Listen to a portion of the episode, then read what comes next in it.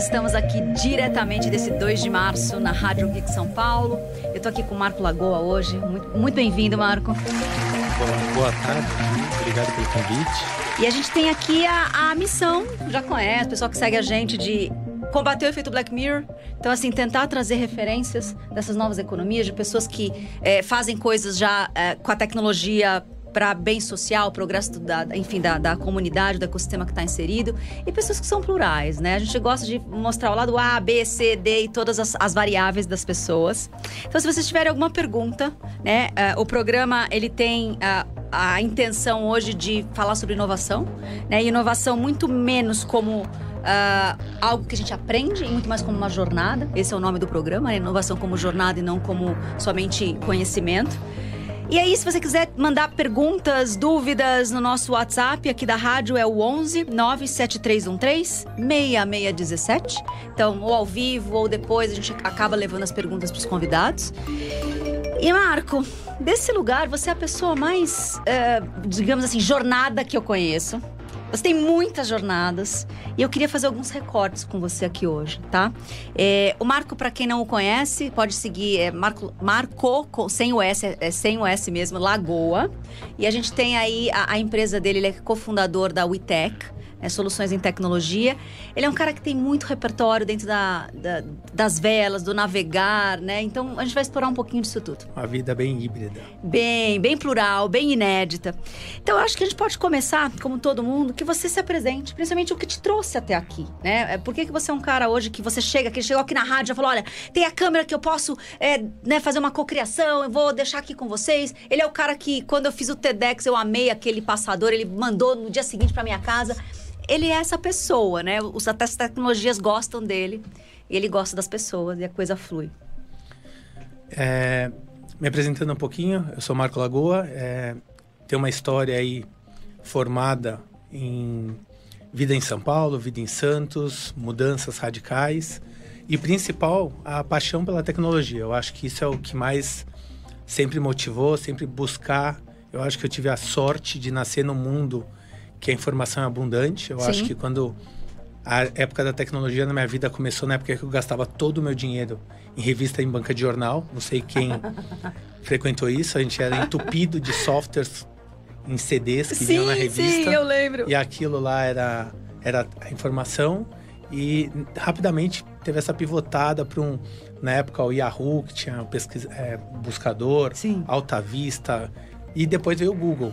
E o Google realmente acertou a mão em como você encontrar, indexar e conseguir escolher o que é bom e o que não é. Sempre, desde pequeno, fui incentivado na tecnologia. Meu pai é um professor de matemática, mas que sempre gostou de música, televisão, filmagem. Então, minha casa sempre teve devices. Sim. Muitos devices em excesso. Então, isso me animava. Parte eu destruía para tentar descobrir o que tinha dentro. Boa. Então, eu desmontava e nunca mais conseguia Conseguia montar de volta parte eu ia aprendendo, então eu entendi um pouco mais de vídeo. Antes do pessoal ter vídeo cassete e tudo, eh, a gente já tinha lá em casa, então montava, pegava a câmera, é, convertia os vídeos antigos de câmera para videocassete. Então, Sim. Então essa, essa, esse hardware sempre teve na minha vida. E eu me apaixonei em buscar, em viajar, em comprar revista fora e buscar isso daí. E tive so sorte de, na infância, ser apresentado para computação. Sempre sei lá, tive o TK85, era um computador que você ligava na televisão. Não lembro desse. Você programava software, gravava tá. em fita cassete. Mentira então, que você teve um negócio desse. Tinha. E, e aquilo ali me apaixonou. Nunca tive facilidade de desenvolvimento, de programação. Não é. Eu brinco que essa. Descobrir qual a tribo que Sim. eu fazia parte foi muito fácil. Tentei explorar, fiz curso, tentei me autodesenvolver, mas nunca tive a facilidade. Mas sempre tive a facilidade de conectar coisas, de entender o porquê das conexões, como fazer uma coisa funcionar com outra, o que nunca estava escrito, pensar como conectar. Eu acho que isso faz parte da minha história aí. E hoje é o que eu faço. Eu brinco que eu sou um facilitador, eu tento entender, conectar e trazer para a realidade, né? Transformar no palpável. Que a tecnologia sem bom uso serve nada. Não serve para nada. E, e Ma, eu acho que você é um, é um, dos caras mais assim, se eu tivesse que pensar, eu tenho essa sensibilidade, a gente, a gente chega perto das pessoas, desde quando a gente começou a frequentar a, confra, a confraria e, e, a gente se conheceu através desses eventos de tecnologia e muitos pela confra mesmo. É, que, aliás, é um, um, É o quê? Um ecossistema? Um é ecossistema de Acho que é bom dar, fa fazer esse lugar aí pra, é. gente, pra gente contar pra, o que é. A confraria é, foi um grupo que nasceu, é, assim, co-criando desde o início fundadores, o Diogo, o André e a Nath, queriam conectar não só empreendedores e fundadores de startup, mas sim um ecossistema. Trazer para perto pessoal de marketing, trazer para perto pessoal de fundo de investimento, trazer para perto empreendedores que realmente sentem na pele a dor do empreendedor, né? A solidão, Sim. aquela falta de ajuda, a falta de pessoas. Então foi daí que nasceu a ideia da confraria. O que é a confraria? era um grupo de WhatsApp que começou a ter conexões reais, Sim. eventos presenciais, é, palestras, encontros, happy hours. E aí nasceu onde a gente se conheceu e acabou conectando em um monte de outras coisas. Não, perfeito. Se alguém precisar só puxar ele ou eu, a gente dá os links para vocês Sim. encontrarem. É um super troca maravilhosa. E aí, a hora que a gente se tromba lá, essa minha sensibilidade dizia que você. Eu sabia que pelo seu perfil você era um cara de tecnologia, mas é um cara extremamente humano, né? É, desses que a gente confia uma série de coisas, né? Sem, sem conhecer. Conta um pouco de onde você acha que veio. Você nasceu com isso, você explorou isso, porque você é um cara que é isso. Você chega nos lugares e fala, cara, depois a gente vai fazer negócio financeiro. Agora eu quero poder ajudar você, né? Você chegou aqui na rádio e fez isso, né? Eu acho que esse, esse, esse modo de negócio que hoje todo mundo fala, soft economy, uhum. conectar pessoas, tudo. Se você puxar no passado, não muito longe, esse grande modelo industrial, ele nasceu de relacionamento. Verdade. Ele nasceu de escambo, ele nasceu de negócios é é, que não tinha advogados, ele nasceu de confiança. Eu acho que a minha empresa, ela não foi fundada, fundaram ela. É verdade. Eu era. Meu, minha história era uma criança em São Paulo, filho de professores, ah. que em determinado momento da vida teve bronquite e chegou no momento que ou minha mãe e minha família saía de São Paulo para viver. Tá ou eu ia morrer aqui em São Paulo. Eu cheguei tá a passar 30 dias em pronto-socorro. Entendi. E aí foi um, com 11, 12 anos, mudei para Santos, que o médico achava que eu tinha que ir para campo, para montanha, okay. mas eu me sentia bem na praia. Eu sempre tive o mar como uma conexão Não era só forte. lagoa do sobrenome, né? Você precisava ter esse contato com a água. E nessa você pegando esse, essa mudança, para mim foi um choque. Começar tudo de novo e chegar lá na praia, não ter amigos, porque muito que pouco. Todo mundo fala que é uma delícia a mudança. Mudança é horrível, porque você quebra metade dos vínculos. Exatamente. Hoje, a gente tem o um grupo do WhatsApp. É. Na época custava, sei lá, três reais o um minuto de ligação telefônica. Você tinha que fazer localmente. Entendeu? E ninguém. Não era se eu ficasse ligando para meus amigos aqui em São Paulo, como aconteceu, uhum. minha mãe e meu pai queriam me matar. Aí punha os, os, cadeados, né? Que pai que nunca botou da nossa, da nossa geração não botou cadeado, né? E que filho que não aprendeu a hackear o negócio e ficar batendo no gancho. Maravilhoso! E, e nessa primeira mudança, eu, eu tive que reconstruir minha vida. Minha vida que era São Paulo, clube, escola, para uma casa, uma praia, que eu ia para a escola de bicicleta. Começou a ter outras mudanças. E nisso eu me conectei com o mar, tá. que é uma coisa que eu sempre tive desde a infância. E acabou me colocando nesse momento de nossa, agora eu posso ter um outro esporte. Ah, meu pai e meu tio no passado tinham um, um veleirinho que era a coisa que eu mais gostava de fazer. E aquilo ali foi, acabei resolvendo tirar a habilitação tá. náutica. Fui fazer uma prova para tirar a primeira habilitação com 15 anos, porque você, quando você passa dos 15, você pode tirar uma habilitação chamada veleiro amador, que é para ah, quem quer ter barco, mas não pode ter motor. Tá bom. Um jovem. Tá. E conheci uma pessoa que me conectou nesse mundo, um amigo que é de vida inteira, que a gente está junto até hoje, velejando, tendo relacionamento, e me levou para o mundo da náutica. Boa. Não tinha família de náutica. Ok. E era uma pessoa de São Paulo, morando em Santos, que, que se conectou na náutica. E eu descobri nesse mundo de náutica que o ponto principal na opção que eu tive de barco de oceano era trabalhar em equipe. Ai, era essa história de, de um depender do outro. Que é uma empresa. Você pegar uma empresa e pegar um, qualquer esporte coletivo, Sim. são pequenas ecossistemas. A diferença é que você consegue perceber cada variação ao redor do seu próprio ecossistema natural ou de Exatamente. fora daquela sua equipe.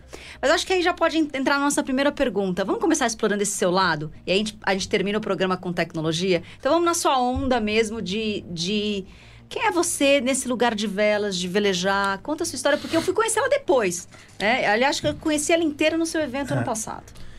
Minha vida da história do mar, que eu falo que é onde nasceu todo o meu negócio, é de uma criança que mudou para Santos e acabou se conectando com uma, com uma criança que teve a infância náutica, com Tá. pais náuticos. Meu, meu pai e meu tio, que são apaixonados pela náutica, mas nunca foram profissionais, nunca nem pensaram nisso. Tá.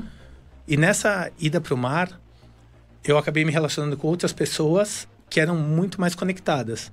Eu comecei a velejar com 14, 13, 14 anos. Tá. Isso é velho Meu- pro, pra náutica? Pra não? náutica é. As mesmo? crianças, tipo meu filho agora tá com seis e meio, sete, já tá aprendendo a velejar. Ah, então, não sabia. É tipo meio ginástica olímpica. é. Por quê? Porque as famílias acabam colocando as crianças já no ecossistema. Mas ganha, ganha memória celular, é isso? Não. Não? Mas- o quê? Noção de... De sensibilidade de vento, Tá, tá. feeling, Ok. hora de voo. Tá bom, perfeito. Hora de voo. Hora de voo, acho que é Tá. a melhor coisa. Hora de vento. E como eu não tinha é, ninguém na família que velejava, Tá.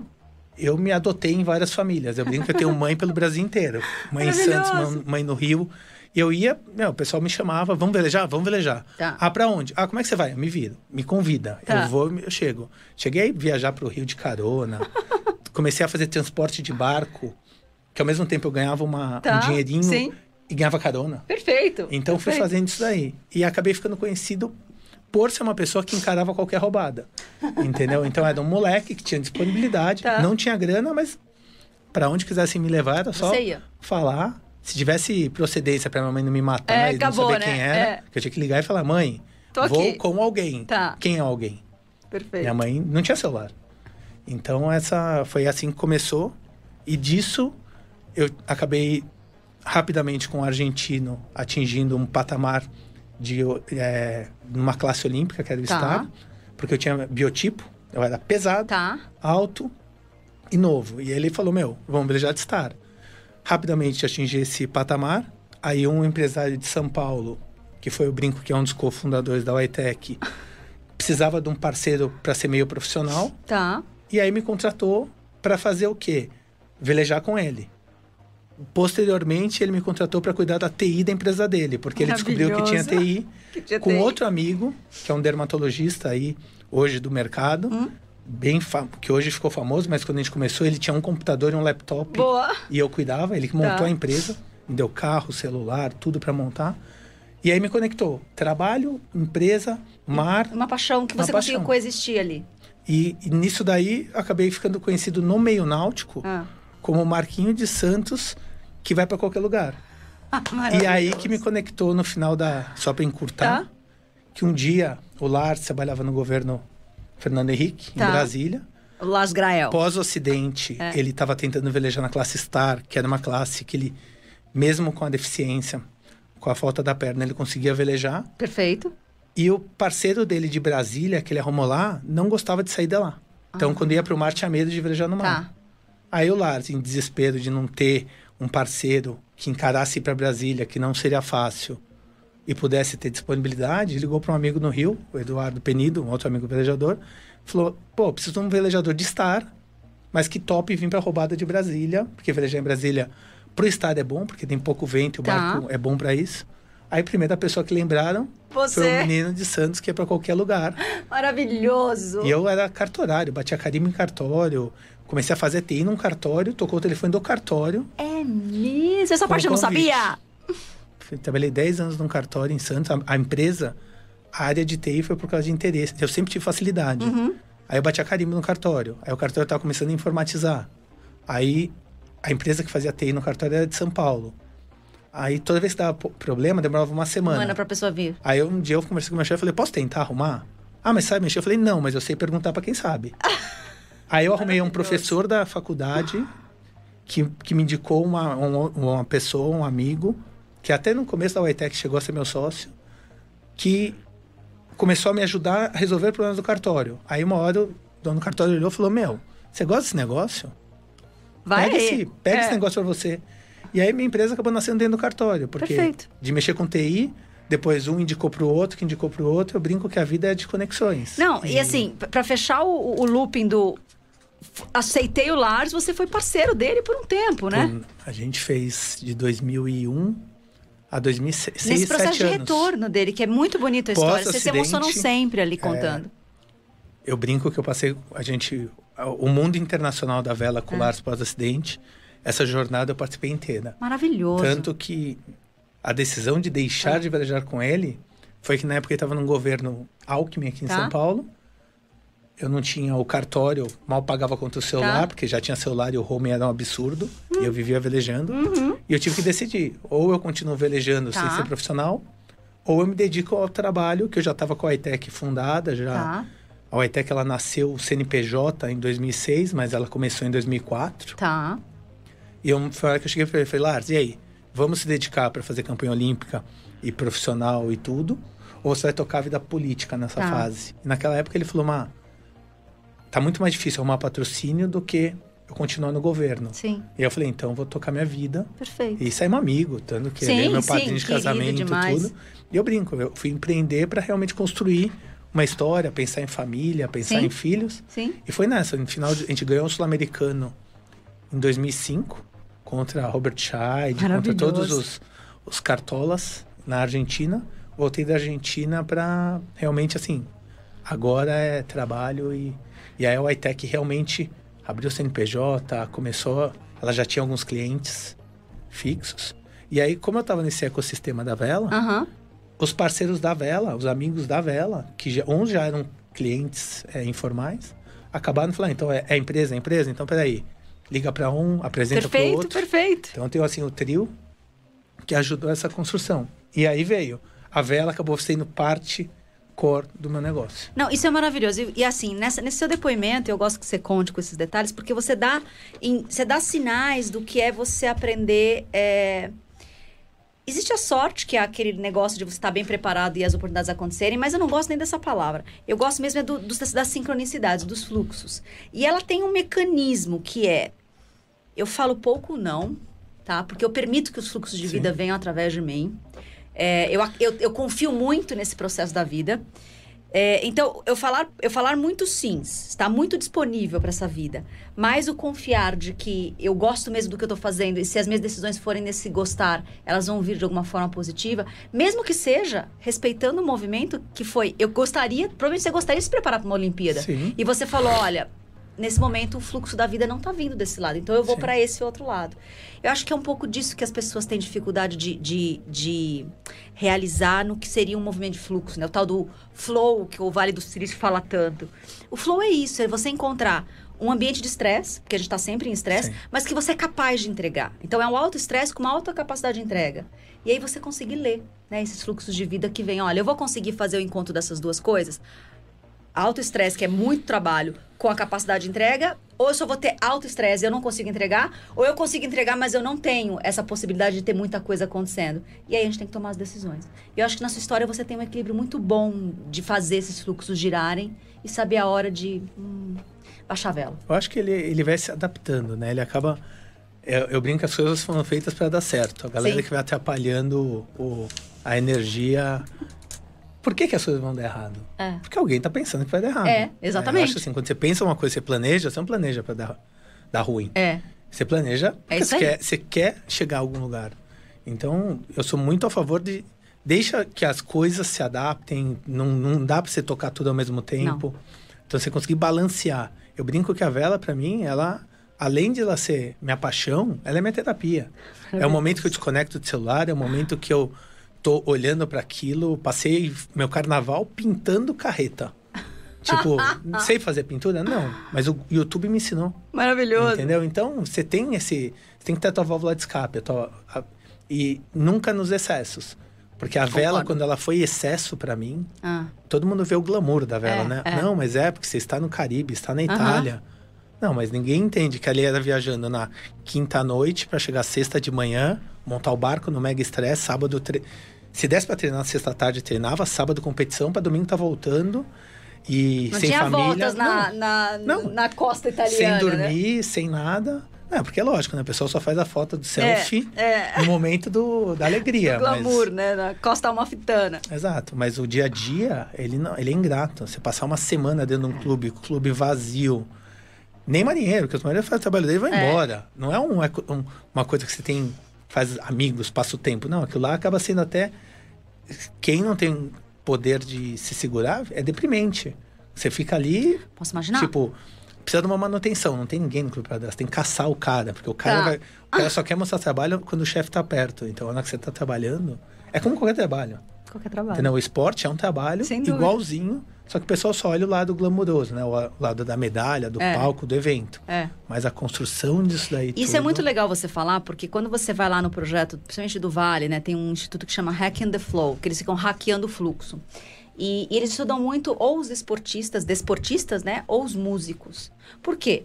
Porque é uma, são, são carreiras que você tem que. No início, ninguém te dá garantia de, de ganhar dinheiro, né? São carreiras que, diferente de quem opta por ir por uma carreira que está mais estabelecida, sei lá, eu fiz administração, assim, em algum momento eu sabia que eu poderia ter o retorno financeiro. Quem opta por essas carreiras não tem esse, esse, esse, essa garantia. Só que tem uma paixão muito grande. Então, por que que eles estudam essas pessoas? Porque quando elas chegam nesses momentos que você estava lá, sul-americanos, né, na competição, você deve ter muitos exemplos que você, o barco, a vela, o mar, era tudo a mesma coisa, e entrava nesse fluxo. E dificilmente, se você não tem essa paixão, porque aí provavelmente você, o que você falou, eu fazia de qualquer forma para estar lá, eu estudava de final de semana, porque era um amor, você não é pesado, entendeu? Se você pega uma outra pessoa que vai ser contratado para isso, que ele só vai estudar porque alguém tá pagando, você- vocês dois ali no ápice desse, desse fluxo, você vai performar muito maior e melhor do que essa pessoa que foi fabricada, né? É, e eu acho que quando você me conta, eles estudam exatamente essas duas profissões originárias para ver se a gente consegue fazer a mesma coisa com as outras. É exatamente a sua história. Né? É, você foi, você foi buscar esse fluxo o tempo todo. O esportista, ele é um apaixonado. É. Igual o músico. O É artista, aí. ele é um apaixonado pela arte, pela música, por fazer. E não é pelo resultado. O resultado, se vier, ótimo. Se não vier, vai criar a vida A, vida B, vida É. C. Pra coisa vai- acontecer. E o esporte é muito parecido. É isso E aí. e o esporte, você vai numa, você abdica de família, de tudo. Porque É, muito o esporte comum. profissional, ele não é local, ele é Mundial. no mundo, Ah. em tudo. Então, eu acho que eu, eu brinco, quando pouco valor dão para esportista olímpico. Esportista olímpico é um case que tem que ser estudado. Tem. Porque o cara faz esporte que ninguém ouviu falar, o cara se mata para sobreviver. Porque, assim, patrocínio para esporte olímpico é o caos.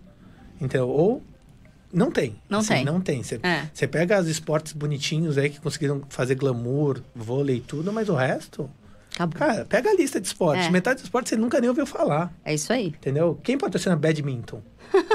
Não, é verdade. Gente brinca É que verdade. badminton. Eu É. falo. Como eu vivi muito Ah. tempo lá do Lars, ele, era, ele é um aficionado, é Ah. uma enciclopédia humana de esporte, Tá. política e música. E ele fala, e começa a falar os esportes e fala assim: Meu, Não, não é. é, é outro, é outro mundo. E tem pessoas que se dedicam a vida para aquilo. É. Precisa estudar esses seres humanos. É isso que faz esses institutos hoje nos- nesses vales tecnológicos.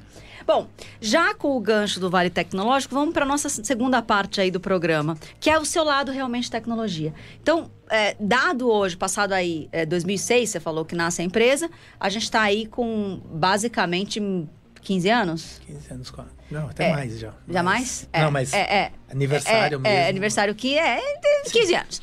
E aí, desse lugar, conta um pouquinho o que vocês fazem hoje, pra gente chegar no assunto que eu gostaria de abordar, que, que Cara, vai, vai tocar Eu segurança. acho que a, a empresa ela nasceu para ser um, um facilitador. Dos, é o que eu falei, eu nunca precisei criar uma empresa para fazer um portfólio para vender. Nasceu da dor das pessoas e da gente entender que tinha facilidade, os recursos e, e time para poder entregar aquela necessidade. Então, a gente, Perfeito. quando começou, nasceu como uma empresa de outsourcing de TI. Hoje ainda é o nosso nossa vertical com maior é, reconhecimento, Uhum. mas a gente acabou descobrindo que na especialização depois a gente conseguiu trazer mais valor.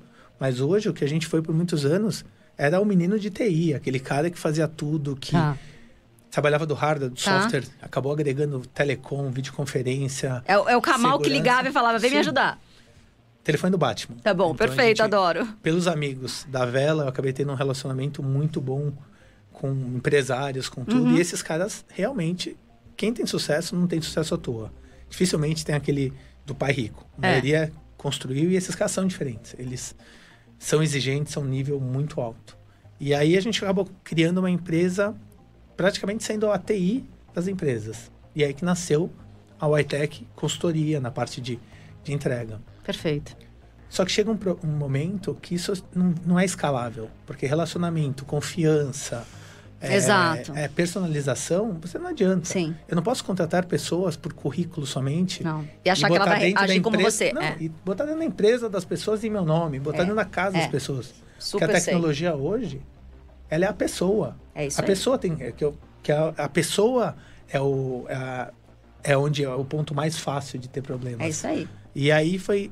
A gente teve esse, muitos anos trabalhando muito focado nessa parte de TI, no geral. Só que a TI virou tudo, né? Sim. Então hoje você fala assim: a faxineira para bater o ponto tem que ter o ponto de, É. o, o relógio de ponto lá, que vai ter um relatório que sai no computador para imprimir para mandar para o computador. É. Então tudo. Você me imagina uma coisa que não tem TI hoje? Não tem. E aí virou uma, uma área tão ampla, tão ampla, que a gente, há uns quatro anos atrás, a gente resolveu, falou, meu, ok, a gente está super bem posicionado, está com super é, conhecimento, Sim. mas temos que optar por alguns produtos, algumas verticais de, de soluções e verticais também de cliente, que é onde você consegue mais ter um foco mais assertivo.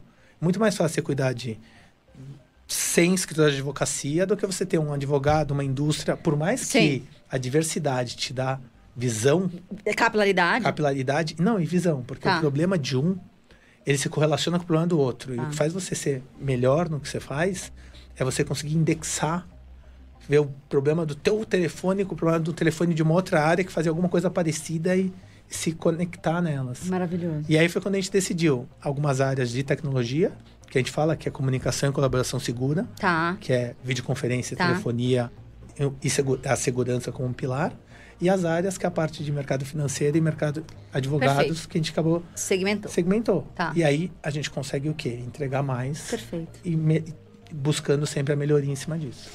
E, ah, pra gente ir fechando, eu queria muito que você tocasse. Qual é a sua visão do que tá vindo aí? A gente fala algumas vezes nos programas aqui, mas nunca chegou a ainda abrir um programa só disso. Vamos tentar dar aqui um ganchinho para que os próximos programas que venham desse tema possam já vir um pouco mais amaciado. Que é o tal do, do LGPD que está entrando. Vocês trabalham, o, o pilar que vocês sustentam todas essas áreas que você acabou de dizer é a segurança. E a gente tem aí a Lei Geral de Proteção de Dados chegando. É, tem o lado dos consumidores que vão aprender sobre os dados serem das pessoas, mas tem o lado das empresas que já estão, pelo menos, desde que essa lei começou a ser falada há quase dois anos atrás, que já estão se preparando. Conta um pouco, você que atende como cliente essas empresas, como é que o mercado já está preparado? Fala um pouco da sua visão sobre a lei, bom, ruim, o que, que a gente pode esperar disso tudo? Eu acho que não sou um fã de nada que é forçado por uma Tá. lei, mas tenho que assumir que a lei teve um lado muito bom, que foi realmente forçar a conscientização É, educação massiva, né? na porrada. É. Eu brinco que nada foi tão eficiente quanto a lei. É. Nem Porque o- ela tem multas altas diárias, Nem né? o WannaCry, que foi o pânico do- É, da o- criptografia, da é, invasão. o tal do, do vírus, né? do vírus que na, que, na verdade, sequestra teu dado dentro É. da tua máquina. Nem aquilo teve um resultado tão grande. é mesmo. Nem a Nem lei, o WannaCry. nem o WannaCry, que parou a vivo praticamente É. empresas globais, teve impacto tão grande Quanto a quanto, lei. na, quanto a lei. É, a área de TI, para você justificar a compra de um software de backup, um sistema de segurança de borda, um firewall, você comprar um antivírus corporativo, era uma barreira. Tá. Era um investimento que ninguém queria fazer. Chegou a um ponto que a gente chegou e falou, meu, cliente que não investir nisso, nisso, nisso, é melhor não ser nosso cliente, porque lá que der problema, quem que é o culpado? A empresa de TI, Perfeito. entendeu? Então, chegou uma hora que a gente falou, gente, tá na hora de frear, Tá. porque eu não posso mais ficar nesse mundo correndo risco. Porque na hora que der problema, sempre a culpa é da TI. Primeira coisa que vão falar, caiu a, a Vivo, caiu a Embratel, caiu a operadora de internet. Quem que, quem que eles chamam? Ligam na operadora ou ligam para a empresa de TI? Sempre bate na gente. Sem dúvida. Então a gente começou a tentar simplificar e focar nisso. E a lei acabou fazendo as pessoas estudarem. Boa. Então hoje você pegar assim, treinamentos de dos novos trabalhos, só o que teve de área nova de governança, compliance, segurança, privacidade, tudo isso daí virou pauta. Tá. Então, o lado positivo foi que realmente os clientes começaram a ligar e falaram: Meu, dá pra gente fazer uma reunião aqui para falar um pouquinho, pra você me explicar um pouquinho do que, que é LGPD? Como é que eu me preparo? Como é que eu me preparo? O que, que eu faço? Porque desde que o mundo é mundo, sempre existe a informação, sempre existe o uso dessa informação. Sempre. Desde Entendeu? que o cara batia lá, pegava no Ibope as suas informações, você não sabia onde ela ia pra lá. Exatamente. Quando falam que a, não, a Cambridge Analytics é. uma bandida, tudo. Não, gente. Ela fez o mesmo marketing do tiozinho que ia na tua porta, fazia a pesquisa, depois ia lá e soltava um panfleto embaixo da tua porta. É isso aí. E falava. A fake news, ela existe. Pode crer, desde Não, sempre. É. Ela existe desde sempre. Entendeu? Da, que ligava, falava, meu, liga pra tua mãe no Nordeste pra falar, porque antigamente não tinha É. e-mail. Falar que vai acontecer isso se ela votar naquilo. É, é isso aí. Gente, só mudou o meio. É isso aí. Então, quando o pessoal fala, não, é, é outro nível. Não, só mudou que agora a informação está mais rápida. Exato. É igual quando o pessoal fala, não, o mundo está muito pior. Eu tenho uma visão oposta. Tá muito melhor. Ele está muito melhor, porque antigamente a maldade, as coisas ruins aconteciam e ninguém sabia. É isso aí. Agora a Hoje- gente sabe. Hoje o problema é que a mídia é sensacionalista. Ponto. O resto É igual. é o mesmo. É. Hoje, pelo contrário, o cara que fazia maldade lá no Nordeste, os coronéis, não pode fazer, Não porque pode, alguém é. filma isso aí que é É. no WhatsApp. É, isso acabou, vida né? Cara. E assim, as empresas estão preparadas? Porque assim, a minha maior dúvida é, eu como consumidora, se eu me sentir é, necessidade de ter, sei lá, os filtros que fizeram com, com o meu, vai, o meu, o meu, minha- o meu rastro digital na internet, e a empresa tal foi lá e fez um filtro e usou e, e não me contou, e eu posso pedir isso. Teoricamente, o que eu entendi da lei, até me corrija se não foi isso. É, como é que eles vão estar preparados para tirar, para me dar esses dados, essa informação? É, são 200 milhões de brasileiros. Cara, nenhuma empresa está preparada para o volume que tá. A gente sabe que o Brasil é o problema. O grande. A parte boa da lei é que trouxe sua tona, a parte ruim é que vai criar uma nova área trabalhista Tá. da vida. Ok. Do- Vai de- Tá. advogados pedindo Tá. informação. Essa informação hoje é muito clara que ter a informação não é um problema. Tá. Se você tiver necessidade de ter, você não vai ter a- o meu celular no teu, você tem necessidade de ter meus contatos, meus dados. Sim. O problema é como você vai fazer uso deles. Exato, exatamente. Entendeu? E o pessoal radicalizou muito. Eu não gosto desse lado marqueteiro da lei, que todo mundo está vendendo a lei como não, minha solução é a melhor do mundo para LGPD. Não Tá. existe isso, Tá. porque a lei é um pilar. A informação, que é a tecnologia, ela é só um pedacinho do pilar da informação, a, a TI. Sim. A informação ela pode ser impressa, ela pode ser falada, É ela pode ser gravada num áudio, numa telefonia. Então essa lei, ela tem um foco muito sério. Ela coloca Tá. todo mundo com a necessidade de aprender privaci entender privacidade, que é o Exato. primeiro ponto. Os cidadãos entenderem que eles têm direito a saber o que estão usando dele, que antigamente, tipo, quem nunca foi na farmácia e teve desconto de, de remédio? É. Gente, a, a a indústria farmá... as indústrias bilionárias, Elas, indústrias elas tratam dados há tratam muito dado há tempo. muito tempo. É. Você trabalhou na IBM, Sim, você sim, sabe sim. que dado é o core dela, É o petróleo. entendeu? É o petróleo há muito tempo. É que agora ficou o mesmo produto que mexe com dado está disponível para uma pessoa individual. É isso aí. Essa que é a doideira. É. Então eu brinco assim, quando eu trabalho muito com e-mail, Ah. trabalho com e-mail da Microsoft. Ah. Meu, meu e-mail da Microsoft é o mesmo e-mail que uma consultoria Big Four usa. Quando que isso daí ele imaginava que é o mesmo produto? É. Eu uso o mesmo produto que uma Big Four, ou que uma, uma Enterprise É. Company. Então, isso que é muito legal da tecnologia. E essa lei, ela tem um foco muito grande em fazer bom uso da informação. Perfeito. E como tem essas, essas farms, esses data lakes de informação, como vão trabalhar esses data lakes? A lei ela é feita para não existir o abuso. Perfeito. Como foi o caso do Facebook, o culpado da coisa toda, da- do escândalo todo, foi o Facebook que exagerou na abertura de API. Sim. Mas o como foi o feito uso estava disponível, o cara usou do jeito que ele podia, entendeu? Mas a ideia é que esse tipo de uso que foi feito em massa, massivo, é, mov- movendo opiniões e tudo mais, não seja feito. Perfeito. Então, não. Terrorismo da LGPD de que tem multa de 50 milhões, sei lá. É, é uma pancada de dinheiro por é dia. ridículo. Tá. Se você levantar todas as multas desde que inventaram a- a- as leis, a GDPR lá fora, a LGPD aqui, agora está tendo a Califórnia, que todo mundo falou que a americana não ia fazer, fez, a Fez, lei deles. É, são multas que são proporcionais ao, ao que aconteceu. Um vazamento de dados, lógico, vamos lá. Tem que pôr os pilares. Sim. Pilar, informação, tecnologia e proteção. Proteção é backup, Uhum. não perder dado, garantir que o dado não foi manipulado, não ter um vazamento de Sim. dados. Mas você não trabalha LGPD sem os três áreas, que é governança com processos, advogado na parte de legal e tecnologia. Perfeito. A LGPD é a combinação de Das todas. três. Se alguém te prometer algo Diferente sem ser disso, com os três, é, sai fora. esquece, porque não tem como. Tá. São, são totalmente complementares. Por quê? Porque Perfeito. o advogado, na hora que der o problema, ele que vai, ele que vai defender. A TI, ela que garante que o backup, o, o antivírus, que existem políticas de segurança.